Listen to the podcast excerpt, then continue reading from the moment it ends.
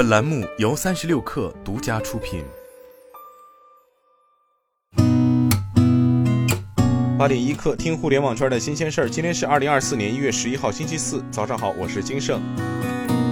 据新浪科技报道，字节跳动正在将懂车帝相关员工迁往一个新成立的全资子公司，法定代表人由懂车帝战略负责人担任。小部分原属字节跳动的员工会率先在一月底前后将劳务关系转入新公司中。针对懂车帝将成为独立公司一事，字节跳动方面证实此事，称注册成立独立公司是基于业务正常发展的需要。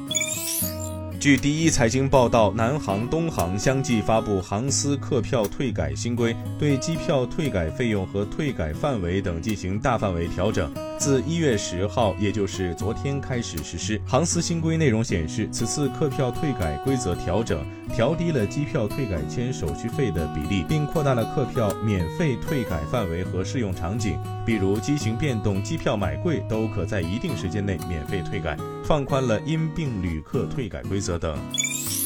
三十六氪获悉，针对中油将全面接管华为汽车业务鸿蒙智行的用户中心代理的消息，鸿蒙智行发布声明称，中油正在新建鸿蒙智行用户中心，与现有赛利斯负责的爱图问界用户中心共同发展。此前有报道称，赛利斯负责建设的爱图授权用户体验中心也将交由中油或进行托管。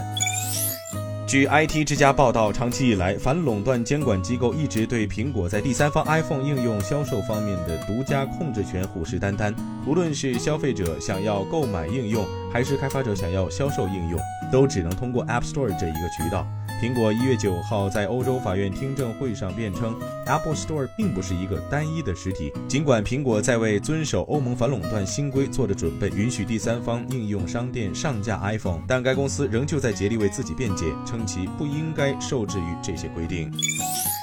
据界面新闻报道，全球规模最大的资产管理集团之一贝莱德一月九号表示，将裁员约百分之三。根据公司截至二零二二年十二月底员工总数计算，裁员将达到约六百人。今天咱们就先聊到这儿，我是金盛八点一刻，咱们明天见。